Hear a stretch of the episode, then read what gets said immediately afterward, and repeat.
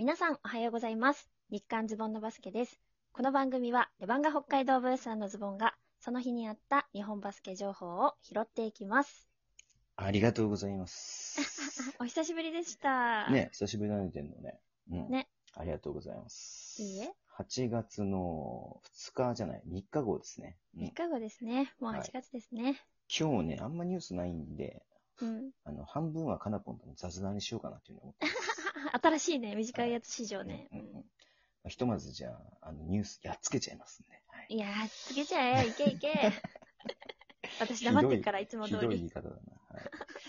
えーっとね、まあそうね、今オリンピックもね、あのー男子の方はちょっと女子はね、明日、えー明日というか、まあ、4日の日か、4日の日にある予定ですけれども、まず3日のね、ニュースですが、B リーグの方でちょっとだけね、ニュースあったんで、でも大きいニュースはないんでね、まあ、ちょっと細々した感じになっちゃいますけれども、えーまず、仙台 89ers が、えー2021-22シーズンのスローガンということで、アセンドに決定ということで出ていました。うん。もともとね、グリッドっていうね、する、グリ、グル、グリッドじゃない。グラインド、グラインドっていうね、あの、グリッドグラインドっていうのが昔あったからさ。はい。えっ、と、グラインドっていうね、あの、やつを使ってますけれども、それはね、チームスローガンでね、まあ、シーズンのスローガンはアセンド。で、あれ？と思ってさ、あの、思ったんだけど、福島ファイヤーボンズの、えー昨シーズンですよ。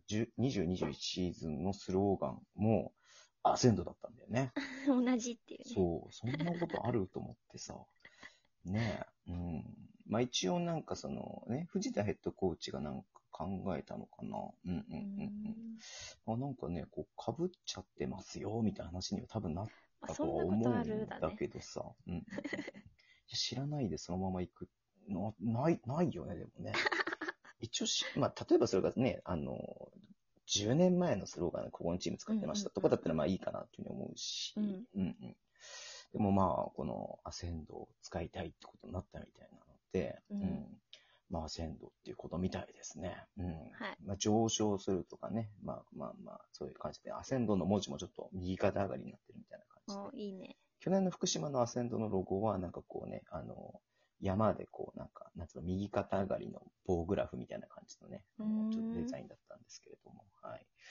いやー、だからアセンド対決はね、ちょっと、あの、B、B1、B2 で見れますんで、はい。楽しみにしたいなと思ってます。はいうん。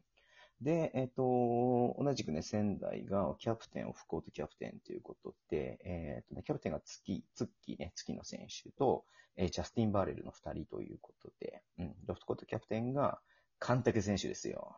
おーおーマジかあなた。の大好きなカンタケ選手がオフコートキャプテンということなんでね。うん、はい。いやー、モノマネは習得できましたか？いや、あれはやったら怒られるやつだからあやんないですよ。わはいはい。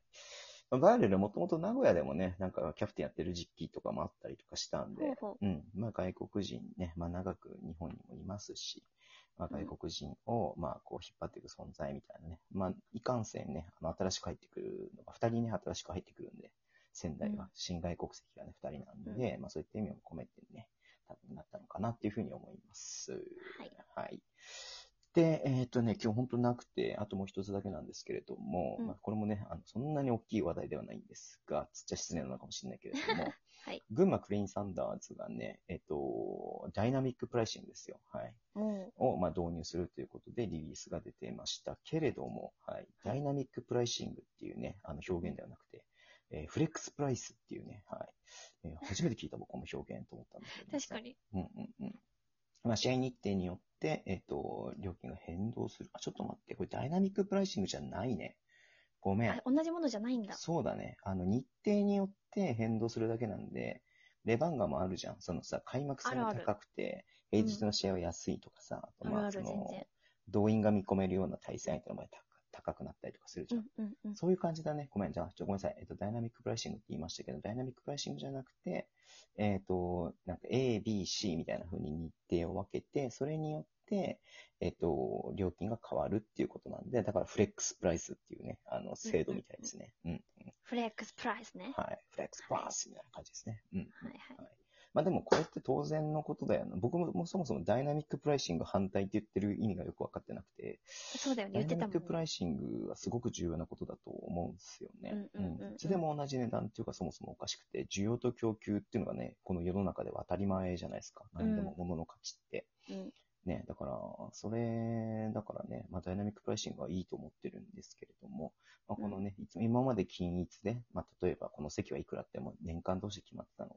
まあ、日程とかね、まあ、その、まあ、ダイナミックプライシングは、その需要とかさ、あと天候とかさ、うん。うん。そういうね、いろんな要因はありますけれども、まあ、そこまでは導入しないけれども、フレックスプライスを導入するということで、まあ、すごくいいんじゃないのかなっていうふうに思ってます。すいません。よく見てないで喋っちゃいました。ごめんなさい。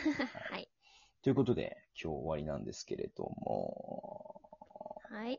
はい。